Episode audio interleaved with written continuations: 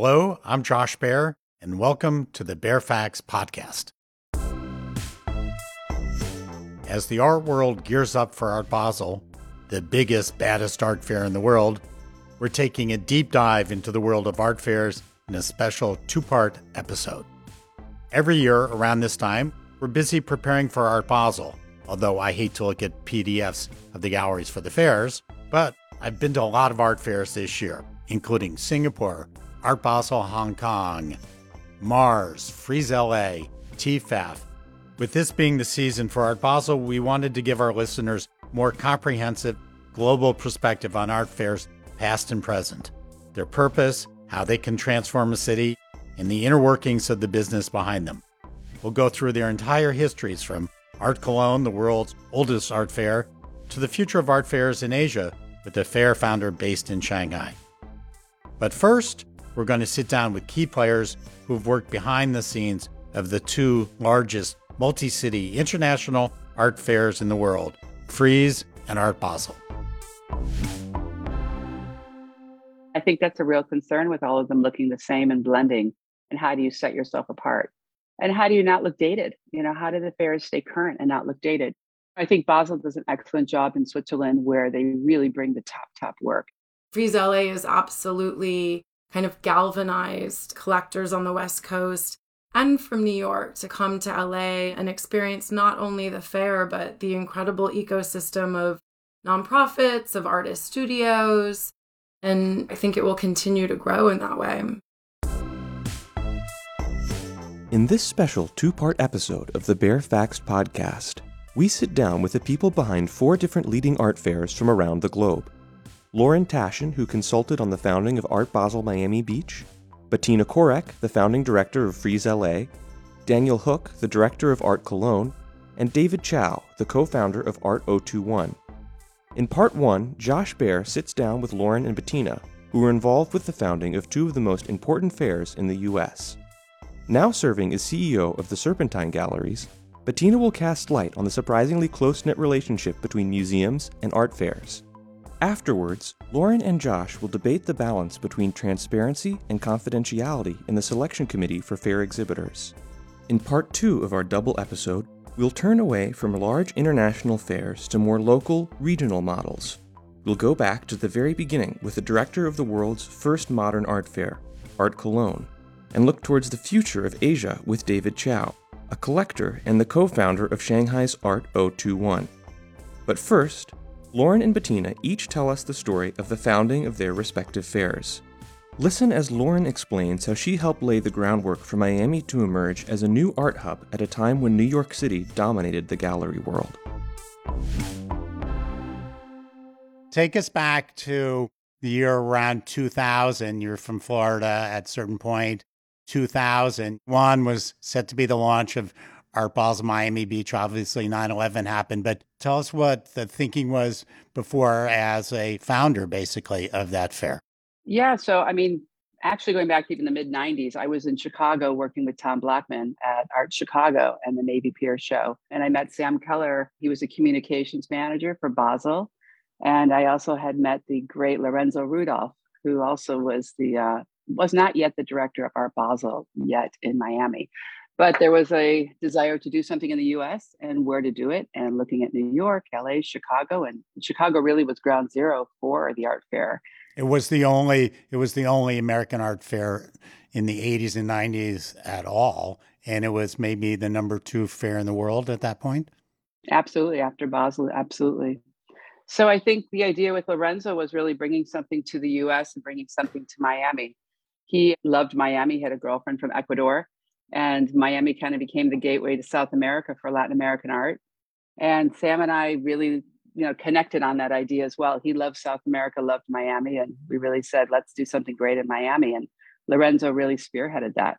Was it the north versus south connection? Was it like people want to go have fun? What was the? I think a combination of things. It was introducing an audience of galleries and artists that could not afford to come to Basel in Switzerland. It was way too expensive for them to ship works and participate at that level in Basel.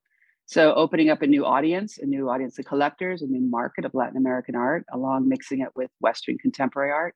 And having access to a whole new world that people never knew existed or really were engaged in with the museums and the curators coming in as well from South America, as well as beautiful weather in December that everyone in Europe would desire.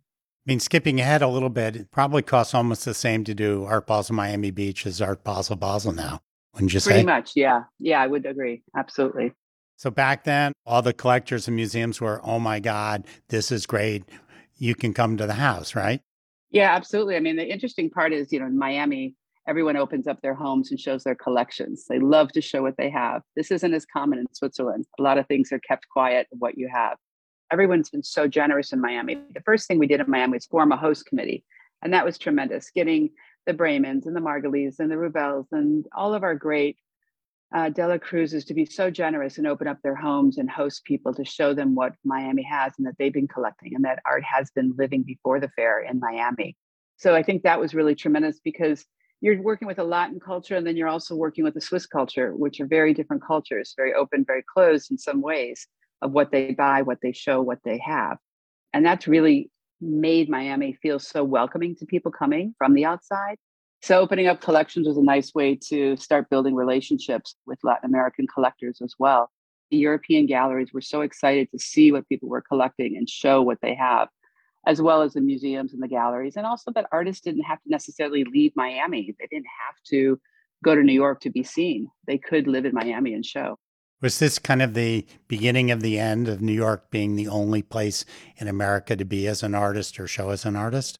I think it was trying to open up a gate to California and to other places in the US, Detroit, other cities that had artists working and had uh, artists not having to just have to be in New York. So that was something that was a door opener.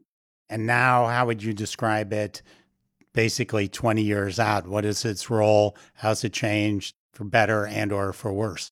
I mean, I think we've just celebrated the 20th year of Art Basel in Miami, which we never thought would happen. I think after 9 11 and after a pandemic, who knew? The world would be up and down both of those windows. But I think now it's grown so much, it's solid, it has a platform. I think that we need to get back to having more time to develop in the booths and spending more time with the art and the artist and then rushing through so quickly of these fairs. So I'm hoping the pendulum swings back and that we all can spend a little bit more time learning about the work instead of just acquiring the work. We've heard from Lauren about how Swiss and Latin American cultures came together to create the United States' largest art fair. But in Los Angeles, Art Basel's London based competitor, Frieze, has also had a transformative impact in the few years since the founding of Frieze LA in 2019. Join us for the inside story from its founding director after the break. Don't transact without the Baer Faxt. Subscribe to the Baer Faxt newsletter to receive the key developments in the art world and op eds from Josh Baer in your inbox each Thursday, plus special auction editions direct from the sale room. The only report on who bought what and who tried to but didn't get it. Head to thebaerfaxt.com to learn more and check out our full range of content offerings. When you were the executive director of Frieze LA, how did you think about community there within LA, within a global company, within the community, the art world, and the real world? Well, Frieze LA was such an exciting opportunity for so many reasons the DNA of Frieze London had been kind of built over years and years and had become this citywide event. And with Frieze LA, we really had the opportunity to try to set that up from the beginning. Frieze LA created a really important annual access point for Los Angeles. There wasn't that kind of moment where people from the art world were traveling from LA. And one of the things that we did, really also inspired by the great success of Art Basel Miami in cultivating collectors and patrons from Miami and South America to really get invested in the fair. We formed a host committee. We were so fortunate to have the backing of Endeavor, led by Ari Emanuel, who's an incredibly well respected patron and collector in his own right. Frieze LA happened at a time when the consciousness around the potential for this kind of moment was widespread. Otis had been producing the report on the creative economy. I was on the LA County Arts Commission for 10 years. There was a lot of work kind of raising awareness among civic leaders, really about the economic impact of the arts. So, on the one hand, you had the civic realm ready to support. The Hammer, MoCA, LACMA had been doing so much work to grow their base of patrons, their trustees. They were more aware of their responsibility as arts leaders to advocate for the fair, to support the fair. And then you had the entertainment element. And I think, you know, Endeavor and Ari Emanuel's involvement was really crucial to Frieze's success because it made it more aspirational to entertainment people. It gave people in Hollywood a really defined, again, access point to come to the fair.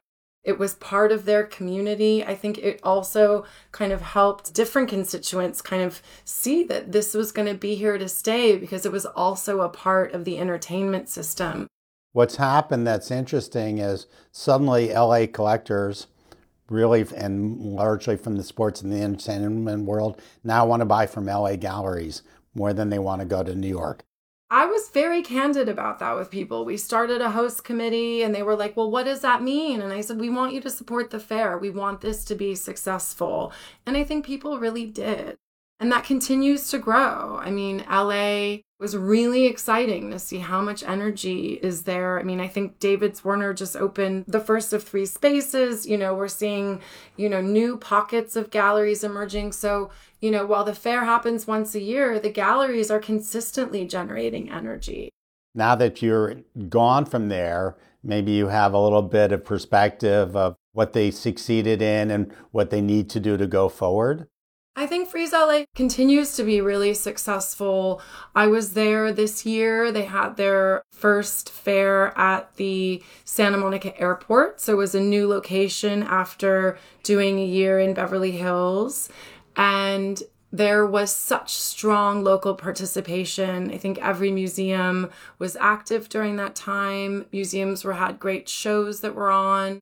Now that I'm living in London, from the kind of international traveler's perspective, figuring out that date that's going to be the perfect sweet spot to really attract people from all over the world does take time but i think you know los angeles frieze la is absolutely kind of galvanized collectors on the west coast and from New York to kind of come to LA and experience not only the fair, but the incredible ecosystem of nonprofits, of artist studios. And, you know, I think it will continue to grow in that way. We'll check back in with Bettina in a bit. But first, Lauren and Josh dig into their do's and don'ts for fair attendees. It's become a little bit of January, it's Singapore, February, it's Frieze LA, March, it's this. How do we get around that? Or how would a fair get around just being that slot in the calendar? Well, I think there's two parts. Part of it is the galleries, which, you know, they feel they need to have a presence at the three fairs, whether it's Basel, Miami, and Hong Kong, and now Paris. And then maybe adding one or two fairs on top of that, it feels like. So they pretty much have stuck it to their program of what they want to do. I think for collectors, things have become a little bit more regional. And it's interesting as well of people going to galleries going to a fair in Art Cologne and going to that fair and say, okay, this is a regional fair, but if I'm in Europe, I'll go, or a fair in TEFAF and, and going to those fairs. So in a way, more regional, I think is a little more interesting and less traveling and staying what's in your backyard a little bit instead of having that pilgrimage to have to go all the time and supporting some local artists. Speaking of going to the fairs, anything anecdotally of like a, a do and a don't for an audience member? I have a couple that I tell people. Do you have any sort of like how to behave either as a gallery or as a visitor going to the fair?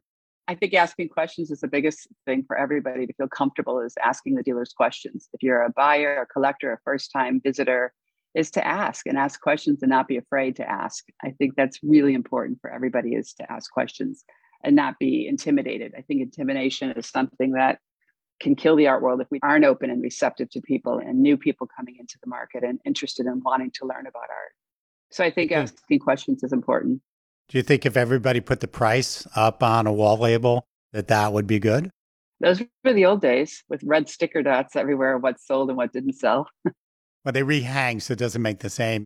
Some people still like the red sticker, but the only person I ever saw put prices up was Robert Manoogian. Yeah, I think with everything being sent out in previews, I think the stickers end up there and that's about it. Now, I tell people don't ask questions in somebody's booth of the dealer on day one because then they don't want to talk about your kid's bar mitzvah. They're there to sell art. So don't talk to anybody in anybody's booth unless that's what you're talking about. Yeah, absolutely. No, only about art, talk about not the social part, but just the, uh, yeah. the art. If you're interested in learning about someone new. Yes. And you do the social stuff in the aisles rather than absolutely. someone's booth. Or right. at night or at night. I mean, how many times do you get stopped by people walking around, you know, Art Basel, Miami Beach on opening day? Like 300 times? Absolutely. I miss the mask, honestly, everyone being in masks during the pandemic and be able to get through a show and see work. We'll put you in a Baer Faxt hat. Maybe that, you know, in the future we'll do something to help there. I doubt it. I doubt it. That actually asks more questions and get yeah, more, Josh. Yeah. Well, you're telling people to ask questions. You're opening yourself up for. I mean, the question people ask all the time is, "What'd you see? What'd you buy?" That's a good question. Right. That's always a good question. What's interesting? I like to ask museum curators that I know what they saw, big and like because sometimes they'll send me someplace that I've never heard of, and that Absolutely. for me is the only people I want to ask. You know, like if Philippe Vergne says, "Oh, go look at this thing and such and such gallery," there's no way I would have gone. Right. Without that. Right.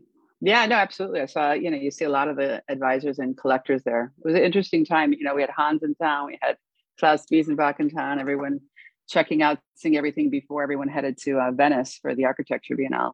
By the way, don't ask me in the aisles what I saw, what I liked. I'm not going to answer. so I, I use that with kind of a different sense of that. Probably smart on your side. Yeah, probably smart. I maybe perceived as a bit obnoxious that way. We'll hear more from Lauren later, but first up after the break, Josh and Bettina explain the importance of art fairs to nonprofit institutions like the Serpentine for building their local community and their collections. Don't transact without the Baer Faxt. Consider bundling your newsletter subscription with access to our auction database, the only platform that lets you know who bought what and who tried to but didn't get it with over 12,000 data points going back to 1994. Head to thebaerfaxt.com to learn more. Now that you're on the other side running an important institution, how do you feel about the role of how these things connect in general, art fairs and institutions? We see museum groups coming to acquire things sometimes. We see museum directors maybe coming to look at art. What is the synergy and how does such a commercial event play into it? Well, I mean, the art world is again, it's a very intertwined ecosystem of both commercial and non commercial entities and activities. And art fairs are such an important access point for increasingly, I think, when you look at fairs in the US, New York, LA, Miami, they're places where emerging collectors are really meeting galleries, they're going to events for museum, and they're getting an introduction into this kind of vast metabolism of organizations that make up you know what we think of as the art world. So everything is connected. Again with Frieze LA we really wanted it to have a spirit of patronage behind it. So whether that was you know, articulated through inviting nonprofits to have spaces on the backlots, changing the name of the conversations to conversations on patronage. You know, as I mentioned earlier, encouraging the museum leaders, the collectors of the city to really think about it as an opportunity for them to advocate for people who come to the fair and get introduced to continue their relationships all year round, whether that was through joining museums or starting to collect. And we all work together to kind of support artists, whether that's through galleries selling their work or museums presenting it. And I think, again, even though we were going to kind of pass through this portal after COVID and slow down, I don't think that's what we're experiencing right now. Event culture continues to be really important. And you know, for the sustainability of nonprofits, we need to leverage those moments to continue to bring new people in, get them involved, and give them a sense of how collecting art is one part of being a patron, but supporting institutions and artists directly is also an important element to that. It's interesting how critical the art fairs have become for the institutions. How many are you able to go to in a year personally?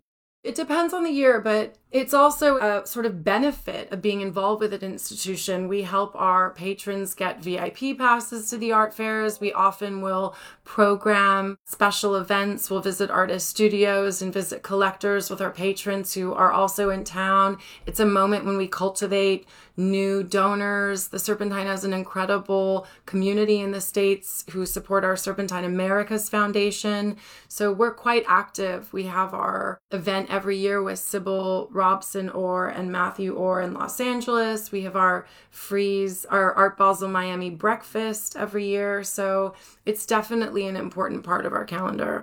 Like much of the art world, art fairs protect VIPs like billionaire collectors and top curators behind a maze of interns and velvet ropes.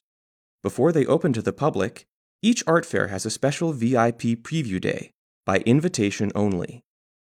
One of the most closely guarded secrets of art fairs is the selection committee for art fair exhibitors. Fairs charge high fees to galleries to have a booth at their fair, but first, each gallery must submit a proposal of their booth to be considered for selection by a confidential panel of judges. Listen as Josh and Lauren debate the challenges of democracy and transparency in art fair organizing. There's the group that pushes in line at 11 a.m. to get in day one. I don't know who all these VIPs are, how they can all be VIPs. Many of us OGs can kind of wonder who are these people. But the people who come on day three, four, and five who pay 40, 50 bucks to get in, sometimes buy something.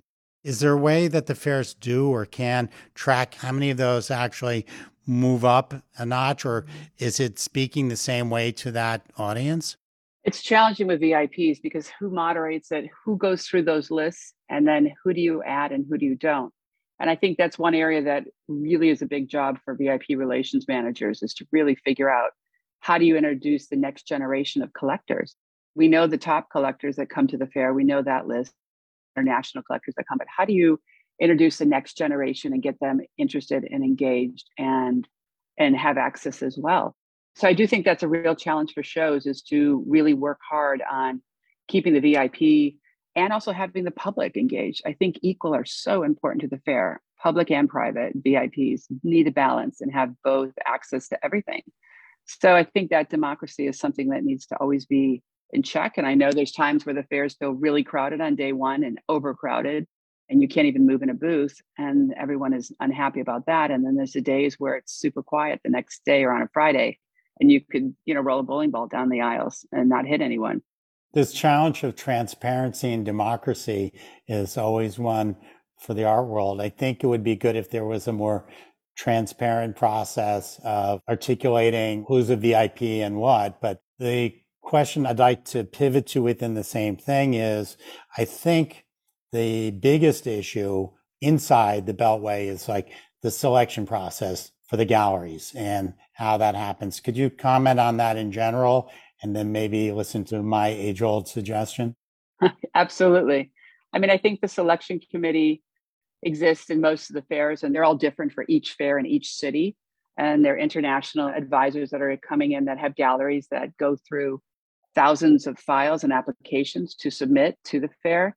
And whenever I've talked to young galleries, I've really advised them to have a focus. What is their focus of their gallery? What is their vision? And to present the best curated booth they can for the fair. Really curating their booth because that's what makes Basel and all these other fairs pay attention is really, and then also being able to rehang the next day a beautiful booth and really each day really program something solid and curated.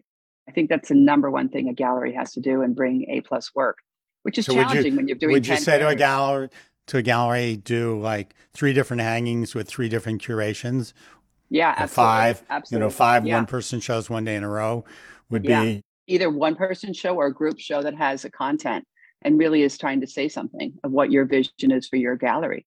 Now, here's where my weird suggestion comes in. I think that these meetings, the selection committee meetings, should be open to the public and they should see the committee going through the applications and hear the discussions about it, I think people it'll never happen, but I think it would solve a lot of problems.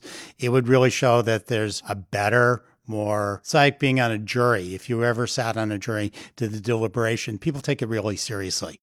And think this is a jury. If they showed how they were really talking about things, I think it would actually help. Yeah. I mean, it would have to be a really quick one because I know people's attention span now, it just couldn't sit through the well, whole process because it is a it. couple days you tape it and people can dig in and out and index it and they can hear how they're described and they can learn what other people are thinking about them and that it wasn't because they're not buying art from this one or this one says that bad thing about them. I think there's a lot of fear as to how this thing is done. And absolutely. If we made it transparent and open, I would be very curious. Any chance that could ever happen? It'd be an interesting reality show for sure. Love to see that on a television. well, we'll I, if if I was starting a new fair, that's what I would do yeah. and say, okay, here's how we're different. We're going to show you what it is that we're looking for, and then there's a review process after. Did people do what they said? And you know, for all the BS about how we want an open art world. And by the way, I make my living for it not being transparent. So I'm sort of like in mixed terms there. I'd like to see it happen. No, I think it'd be phenomenal. It'd be really phenomenal if it did happen. Let's yeah. start a new fair. That's Come on, you, yeah, you and I will we'll start one. After the break, Josh and Lauren discuss how art fairs are facing the challenges of an ever more crowded fair calendar and technology driven future.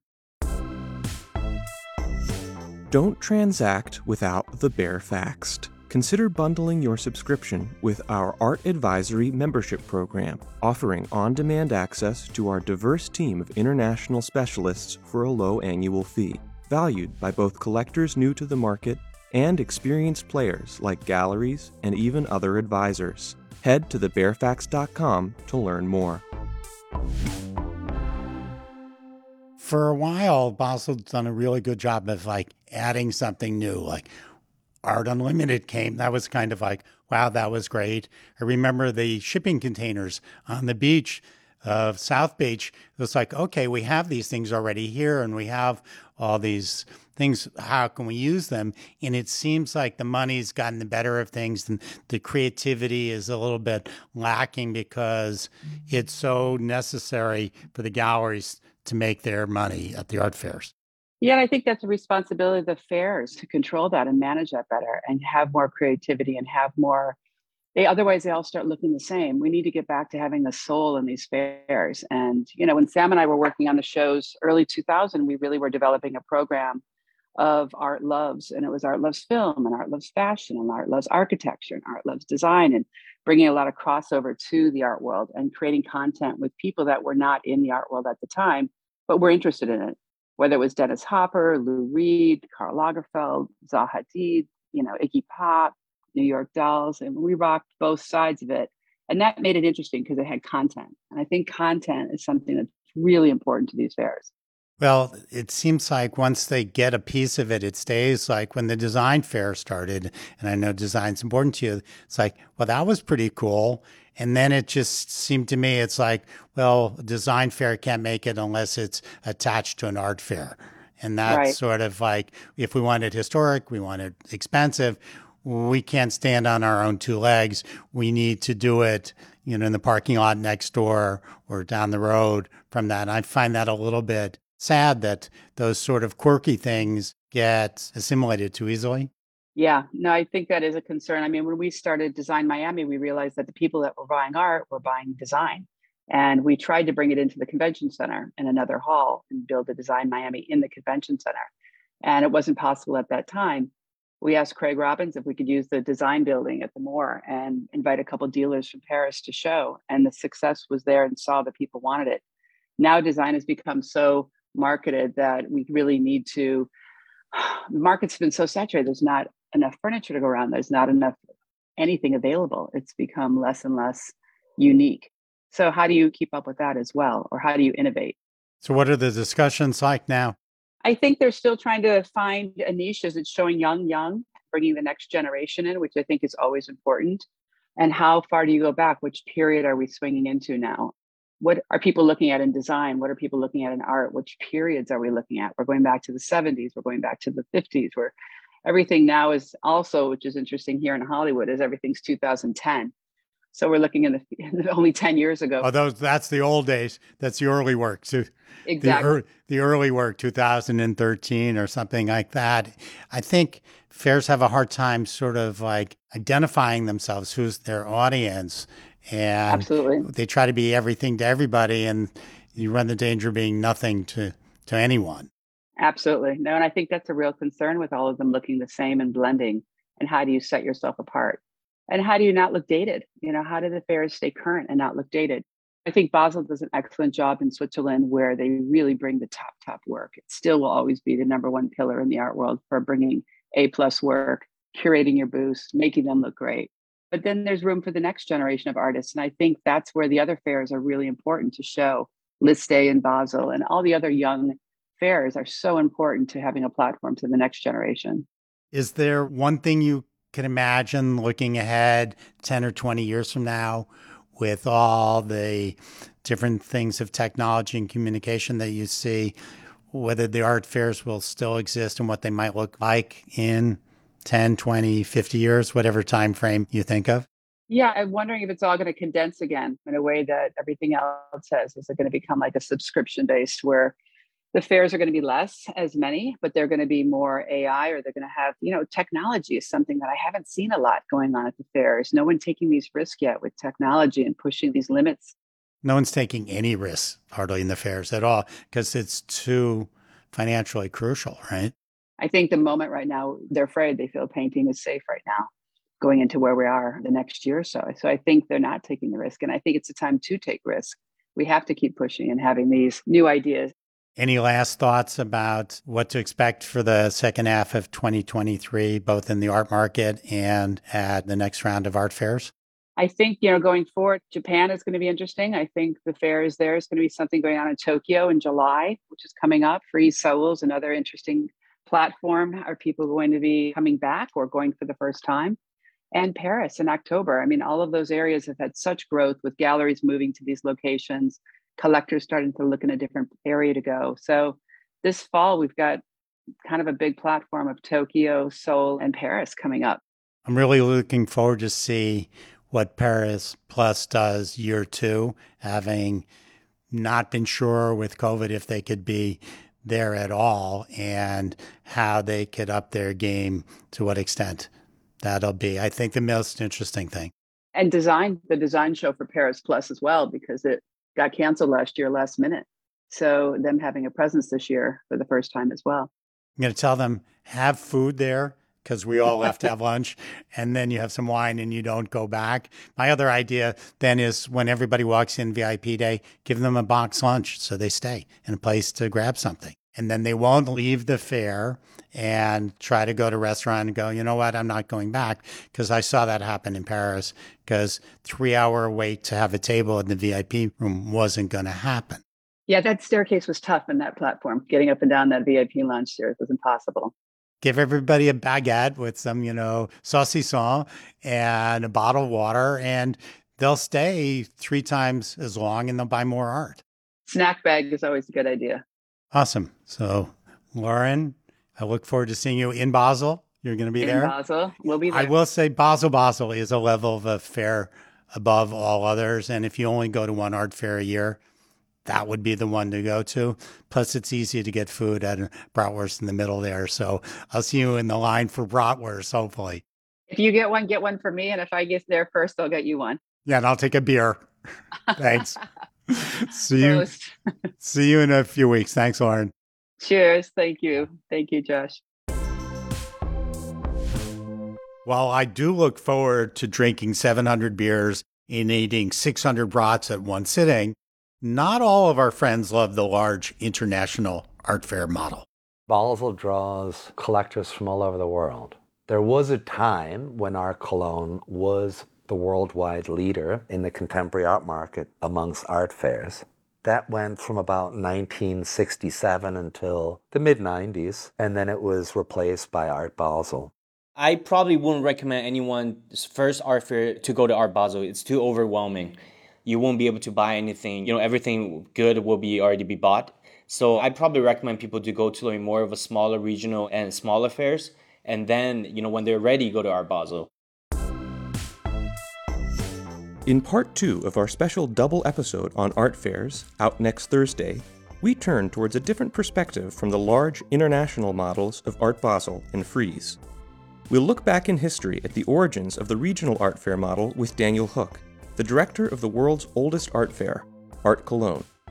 We'll also look towards the future in Asia with David Chau, a major collector and the co founder of Shanghai's pioneering art fair, Art 021. Join us next Thursday for Art Fairs Part 2 on the Baer Faxt podcast, brought to you by the leading news source for the art world since 1994. Our host is Josh Baer, founder and CEO of The Baer Faxt. Our executive producer is Lu Yang Jiang. I'm Will Griffith, our assistant editor. Our content advisor is Boliang Shin, and our editing team is Mona Productions. Special thanks to our guests for this episode, Lauren Taschen and Bettina Korek.